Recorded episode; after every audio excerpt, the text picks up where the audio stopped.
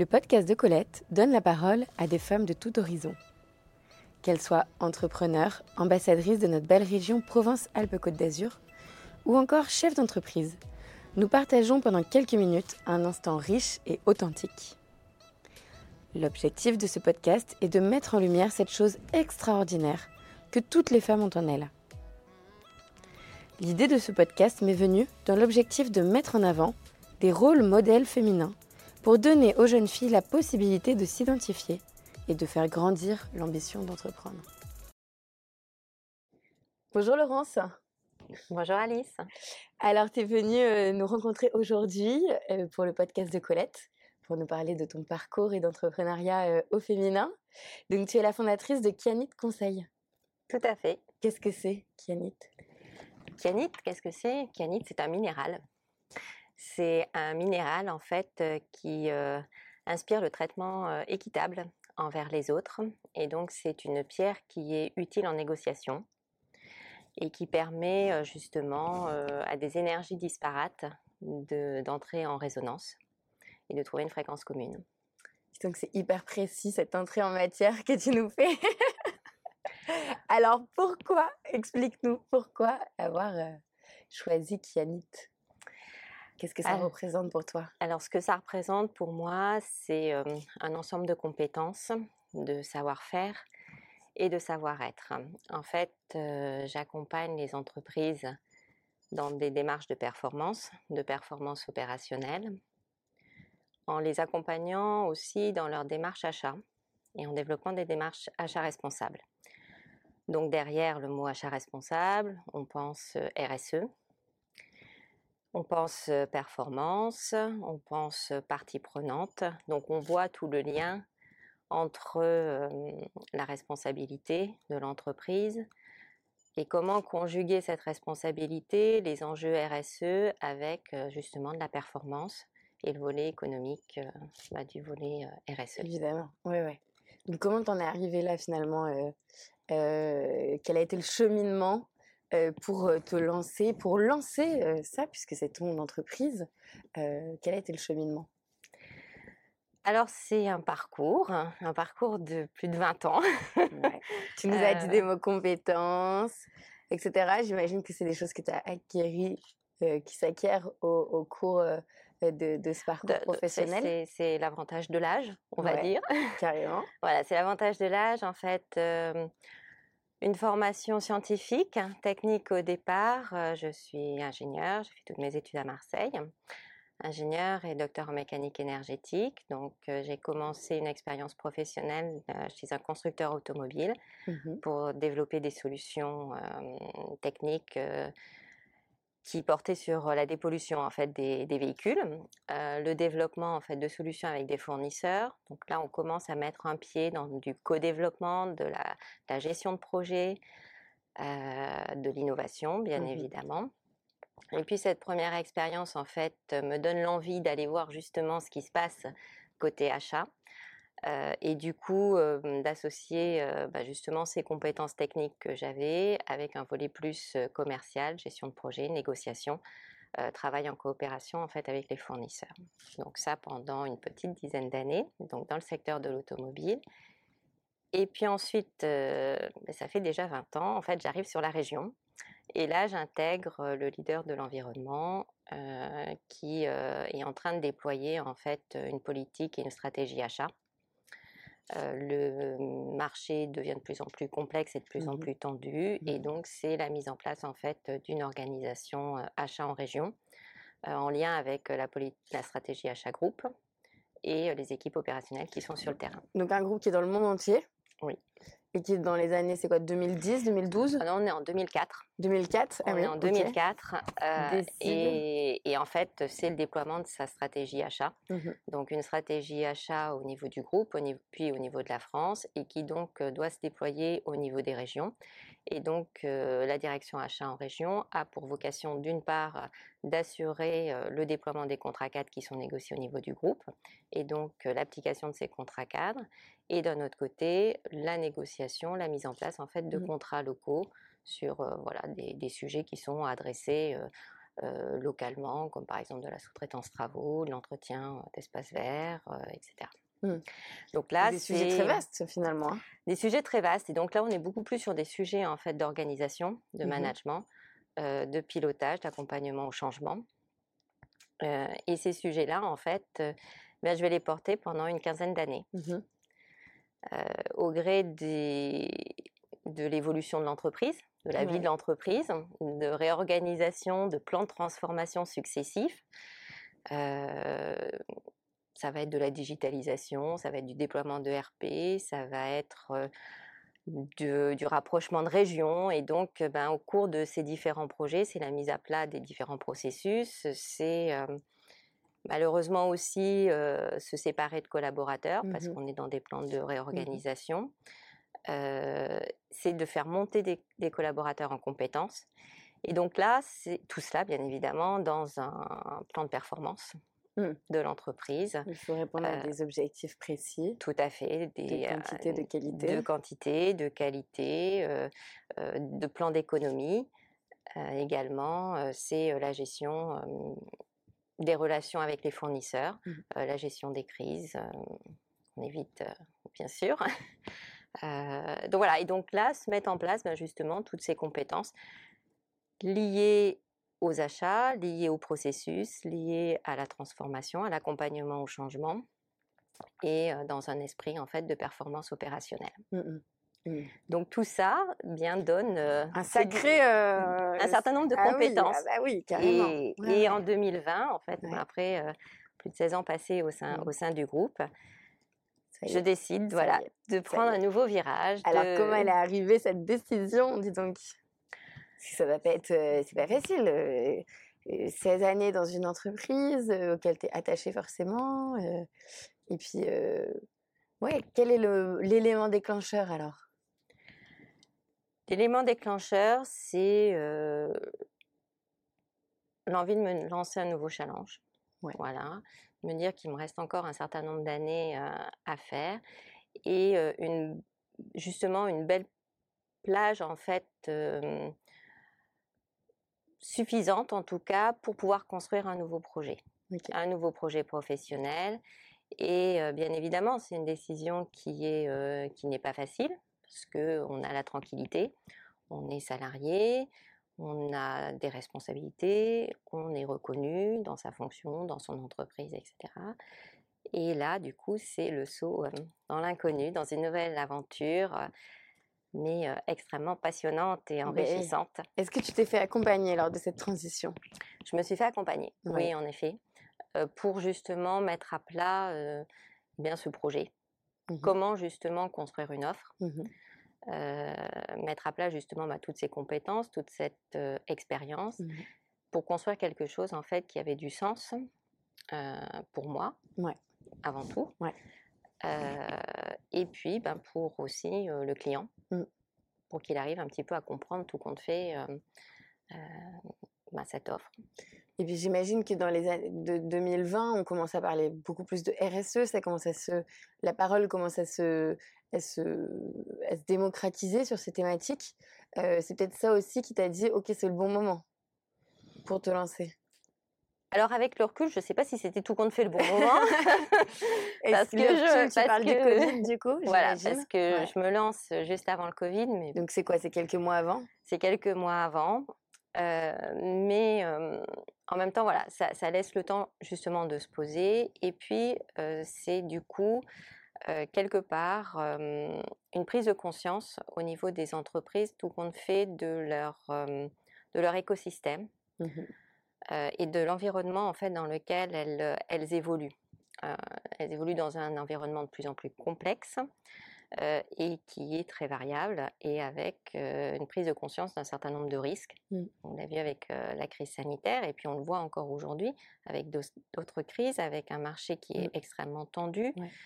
et donc, la fonction achat, pour certaines entreprises, les achats, ça représente 60% du chiffre d'affaires. Donc, c'est un volet extrêmement important. Et c'est un levier de performance puisqu'en travaillant en fait sur les achats, on travaille directement sur la marge en mmh. fait de, l'entreprise. Et aujourd'hui, dans ce contexte en fait RSE, d'abord il y a un contexte réglementaire, mmh et puis il y a un contexte justement de, de prise de conscience de, de, toute sa chaîne d'approvisionnement et de la responsabilité en tant qu'entreprise sur un certain nombre de valeurs. Et mettre en place en fait une démarche achat responsable, c'est travailler sur ses achats, mais c'est analyser en fait les conséquences de ces décisions achats et les impacts d'un point de vue environnemental, sociétal mmh. et économique mmh. sur justement ces, mmh. décisions. Donc c'est c'est une démarche d'amélioration pour l'entreprise. C'est une démarche qui va prendre du temps. Et au-delà en fait de mettre en place une stratégie achat, d'établir une cartographie des achats, de mettre en place en fait des contrats, c'est se positionner sur tout compte fait quels sont mes risques en tant qu'entreprise, en tant que fournisseur, quelles sont mes responsabilités, quelles sont tout compte fait les contraintes que me donnent de plus en plus en fait mes donneurs d'ordre, mmh parce qu'on peut avoir l'impression que la mise en place d'une stratégie RSE ne s'adresse qu'à des grands comptes. Mmh mais Alors, on est tous. Mais on est tous dans cette fameuse chaîne. Aujourd'hui, oui, oui. Voilà, mmh impliqués et puis de plus en plus. Alors, comme moi j'étais patron achat, euh, il est clair que dans nos appels d'offres, hein, dans nos consultations, bah, c'était des éléments qu'on mettait euh, en, en avant. Euh, et les entreprises, en fait, donneurs d'ordre, demandent à ce que ces éléments soit également ben, déployés au sein de leur chaîne, chaîne d'approvisionnement. Donc, euh, un premier levier pour la mise en place d'une démarche achat responsable, c'est déjà la cartographie des risques et dans quel environnement en fait, se situe euh, l'entreprise. Donc j'ai profité de la période Covid pour d'ailleurs me faire certifier risque manager parce que j'avais fait de la, gestion de risque sur le terrain, mais c'était important aussi pour moi euh, d'établir cette méthodologie et de rentrer dans un mmh cadre en fait de, déploiement et d'accompagnement. Le deuxième levier, ça va être toute la partie relations fournisseurs et contrats en mmh fait avec les fournisseurs, c'est-à-dire qu'au début d'une relation tout se passe bien, et puis, bah, quelquefois, ça ne se passe pas aussi bien que ce que l'on avait prévu. Et donc, quelles sont les clauses, mmh. quels sont les recours euh, Et puis, c'est aussi comment accompagner nos fournisseurs dans ces évolutions. Parce que tout compte fait, on peut avoir des relations avec des fournisseurs, ça se passe très très bien, mais à un moment donné, il peut être en difficulté. Et donc, c'est pas forcément de changer de fournisseur qui va être la bonne solution, mais ça va peut-être être, d'accompagner nos fournisseurs vers des évolutions, vers de l'investissement, etc. Et tout cela bah, dans un esprit, alors même si quelquefois ça peut être euh, galvaudé, gagnant-gagnant, en tout cas dans une relation équilibrée entre les parties. Euh, parce qu'aujourd'hui, le savoir-faire, il se trouve aussi et souvent chez les fournisseurs. Mmh. Et donc, c'est comment dans, ce, dans ces contextes-là, utiliser tout le savoir-faire des fournisseurs pour apporter plus de valeur, tout compte fait, au client final de mmh l'entreprise. Parce que pour l'entreprise, c'est bien ça qu'il ne faut pas perdre de vue. Mmh c'est, et c'est là où on en revient en fait à la notion de performance. C'est tout compte fait quelle est la valeur, quelle est la valeur ajoutée que j'apporte à mon client final. Mmh et, et, de pouvoir en fait s'appuyer sur de l'innovation auprès des fournisseurs, ben, c'est quelque chose d'important. Seulement, il faut l'encadrer, il faut le suivre, il faut le piloter. Et dans le cadre de projet, ben, ça se suit.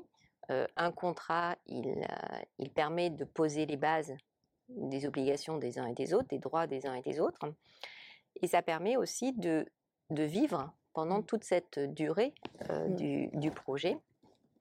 Et euh, par exemple, de, noter les, les, différents échanges, les comptes rendus de réunion, les décisions qui sont prises pour éviter que à la fin de cette relation contractuelle ou à la fin de ce projet, d'un seul coup, il y a la douloureuse qui tombe en disant bah non, ça, ça n'a pas été fait, ça, ça n'a pas été fait, mmh. donc telle pénalité. Non, mmh. le contrat, il doit vivre, il doit vivre mmh. en parallèle du projet. Donc ça, c'est le deuxième levier. Donc on voit là aussi du coup des compétences en fait euh, différentes. Le levier qui doit être compliqué en ce moment euh, avec le contexte actuel aussi. Oui, mais et c'est pour ça que en fait ces relations-là, elles s'établissent aussi quand tout va bien. Voilà, il ne faut pas voir le contrat comme étant uniquement un, outil de, sanction, mais mmh c'est aussi un outil de, mmh. partage et de communication au fur et à mesure en fait de, cette relation fournisseur. Et puis le troisième levier, c'est que pour pouvoir faire tout ça, ben, il faut aussi changer de posture. Et donc, euh, il faut être ouvert, euh, il faut écouter, il faut prendre conscience en fait euh, des objectifs des uns et des autres. Quand vous êtes en négociation, vous avez vos propres objectifs, mmh. mais l'interlocuteur qui est en face de vous, lui aussi a ses propres mmh. objectifs. Et donc, comment en fait concilier les deux, et arriver à un point d'entente. Est-ce que le, la formation rentre dans, ce troisième, dans cette troisième partie? Oui, la formation. Pour se nourrir de l'extérieur, etc. Oui, la formation. Alors, la formation peut rentrer dans les différentes parties, mais là, sur le volet, euh, on va dire, changement de posture. Oui, en fait, là, tout à fait, on va vers, vers de la mmh. formation, vers de la sensibilisation. c'est surtout développer, on va dire, le côté intelligence émotionnelle. Mmh. En fait, des personnes. Aujourd'hui, de nombreuses études démontrent que à compétences techniques égales, en fait, ce qui va faire la différence entre les collaborateurs, mmh ça va être ce volet intelligence émotionnelle.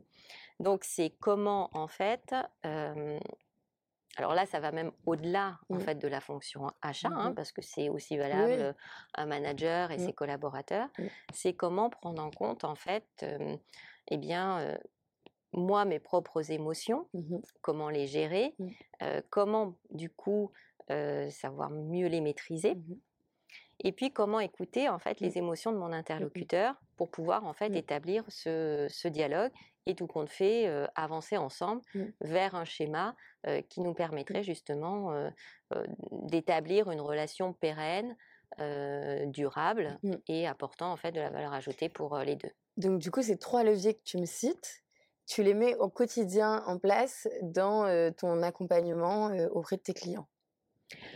Alors, les trois, pas forcément en même temps. S'ils ont besoin, voilà. ça dépend du besoin des objectifs. Voilà, tout à fait. Ça va dépendre en fait de la demande du client. Donc en fait, il y a plusieurs portes mmh d'entrée.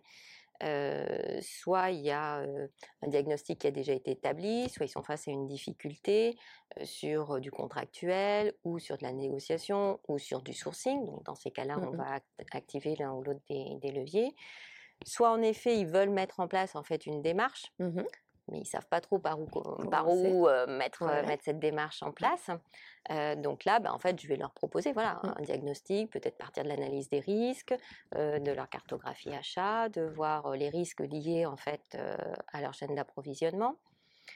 et puis, ça peut être aussi ben, plus un volet managérial, mmh. structuration. là, on va penser à des, par exemple, à des startups mmh qui bah, ont démarré leur activité. Et puis, arrivé à un moment donné, bah, il y a besoin de franchir un, mmh. cap. Mmh. Pour et là, sortir de ce stade start-up finalement et devenir une, une PME. Quoi. Voilà, mmh. et pour pouvoir en fait adresser un petit peu plus largement.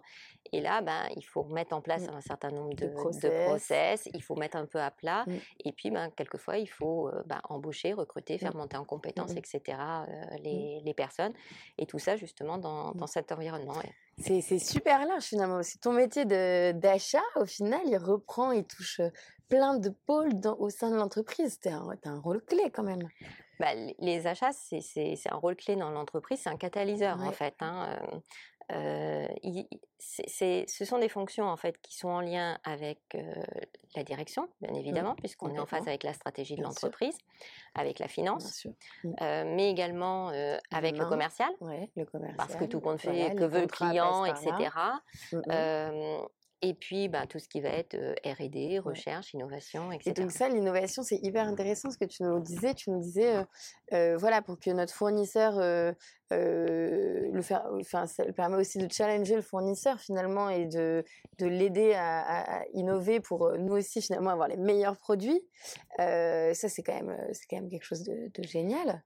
Bah, on en revient, je serais tentée de dire, à la base du métier de l'acheteur. Ouais. C'est-à-dire, bah, tout compte fait, faire du sourcing, faire de la veille marché. Mmh et, là, le lien avec les équipes mmh. commerciales est, extrêmement important mmh. parce que tout compte fait, encore une fois, au bout de la chaîne, il y a un client. Bien sûr. Qu'on soit sur un client B2C ou B2B, en fait, il y a un client et que demande en fait le client.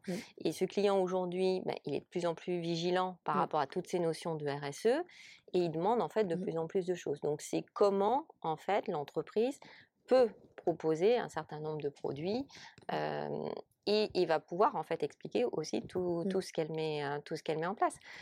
c'est dans, dans, cette vision d'achat responsable. Alors c'est en effet revenir en fait aux questions fondamentales qui sont qu'est-ce que j'achète, Mmh. pourquoi j'achète, à qui j'achète, auprès de qui Exactement, j'achète. ouais. Et dans les achats responsables, si on balaye en fait tout le cycle, Mmh. tout le cycle de vie en fait du produit, c'est une approche coût complet. C'est-à-dire que c'est pas acheter en fait un produit ou une machine, donc il y a le prix d'achat, mais il y a différents coûts aussi qui sont, qui sont associés. Et c'est l'ensemble de ces coûts qu'il faut prendre en compte. dès le début. Voilà, parce que euh, au- aujourd'hui, euh, enfin jusqu'à présent, on était souvent dans une économie de marché, enfin linéaire. hein. Mmh Donc on extrait, on produit, puis on, on jette, euh, et on va de plus en plus, en tout Sur cas, du recyclage sur une économie voilà mmh, circulaire. circulaire, Et c'est tout compte fait. Ben, ben, mes déchets, ça peut peut-être être la ressource en fait d'un autre. Et donc, comment on met tout ça en fait Ouais. en interaction? Ouais. Comment on identifie bah, des, nouveaux, des nouveaux marchés? Comment, en effet, euh, hum, les produits que j'ai, est-ce que je peux les réutiliser? Est-ce que je peux les recycler? Est-ce que je peux les donner à quelqu'un d'autre, revendre, Exactement. etc. Et ça, peut, ça va avoir des impacts d'un point de vue environnemental, mais aussi sur tout l'aspect euh, social. Mmh. Euh, il y, a des, il y a des exemples de- d'entreprises, par exemple, sur la, la- la collecte de, de- de vêtements de travail, la Mm. récupération des vêtements de travail, euh, avec une partie des vêtements bah, en fonction. Donc, déjà, il y a la collecte, euh, il y a le tri. euh, on sépare les vêtements en fonction de, leur- de leur état. Certains vont être effilochés, ça va Mm. faire des, des produits d'isolation. D'autres vont être euh, euh, donnés, envoyés dans d'autres dans d'autres structures ou dans des pays plus, on va dire plus pauvres. Euh, et puis d'autres vont être upcyclés, Mm. euh, reconditionnés Mm. pour fournir en fait de nouveaux produits. Et donc le, le rôle de l'acheteur, c'est justement de travailler euh, et d'imaginer en fait tous ces cheminements possibles. C'est comment. alors c'est pour ça que ça peut prendre du temps. Ouais.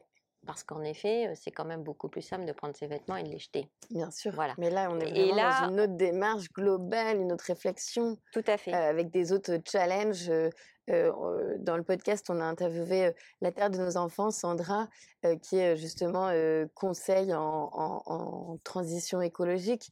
Donc elle, elle est vraiment dans les actes, mais toi, tu vas être l'ingénieur qui va réfléchir à tout ça et qui va optimiser, quoi.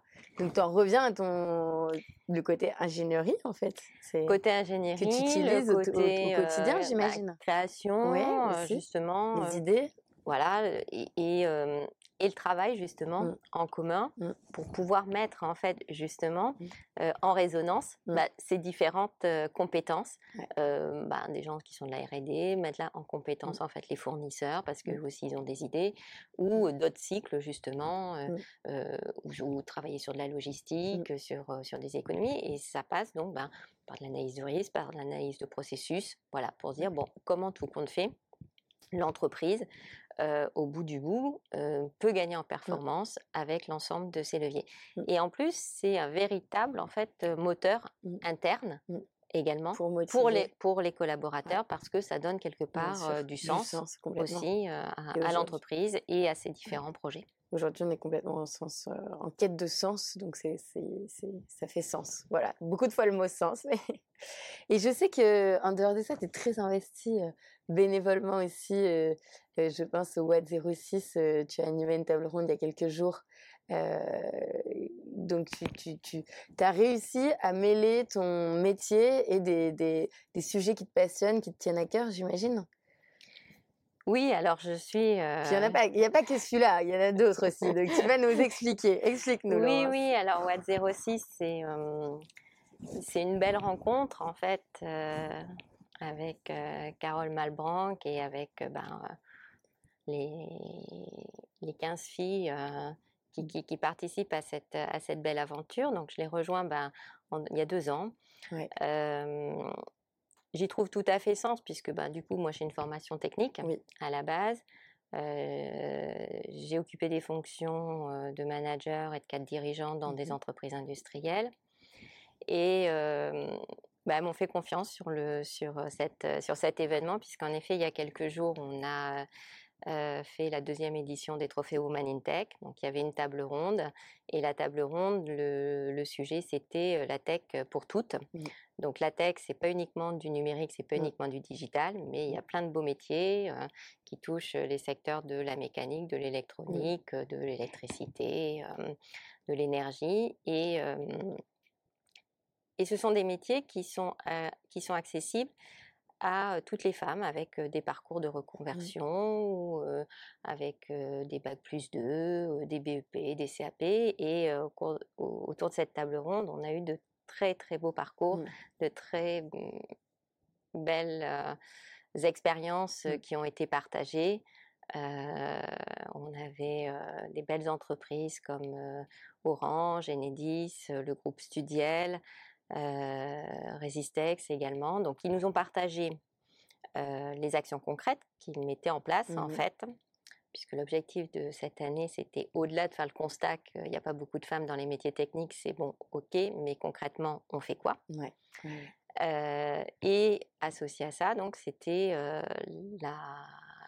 bah, ces parcours de, femmes. Et donc, on avait bah, des techniciennes qui travaillent chez Enedis, qui travaillent chez Orange et qui nous ont en tout cas, c'est comme ça que ça a été ressenti, euh, partager justement cette passion euh, du travail, cet investissement et euh, cet épanouissement en fait mmh qu'elles ont dans ces, dans ces métiers techniques. Mmh Donc oui, oui c'est un très beau, une très belle aventure. Tu aimes bien transmettre, toi?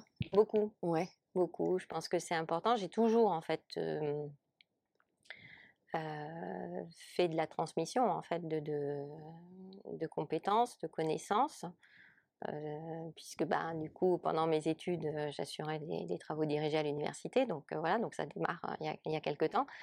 Après, en tant que, manager, j'ai toujours eu dans mes équipes en fait bah, des étudiants, des mmh stagiaires, des alternants, etc. Mmh donc bah, ils sont là pour qu'on les encadre, pour qu'on les forme, pour qu'on leur donne une vision de, de l'entreprise et puis un métier, puis que ben, eux aussi progressivement ils puissent, ils puissent se construire.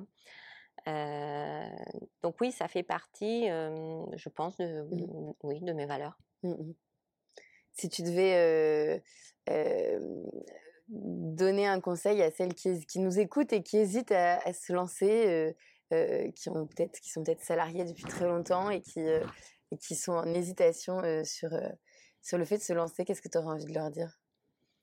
Bah, Je dirais que c'est une très très belle expérience humaine euh, personnel. Euh, c'est voilà, c'est aussi un moment pour aussi à chaque fois en fait se challenger. Mmh.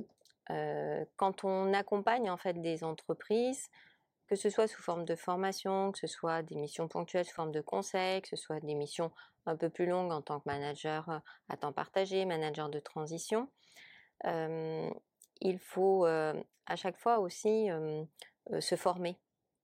Et donc, c'est euh, une très grande richesse aussi euh, en matière de compétences, mmh. parce qu'on découvre à chaque fois une nouvelle mmh. entreprise.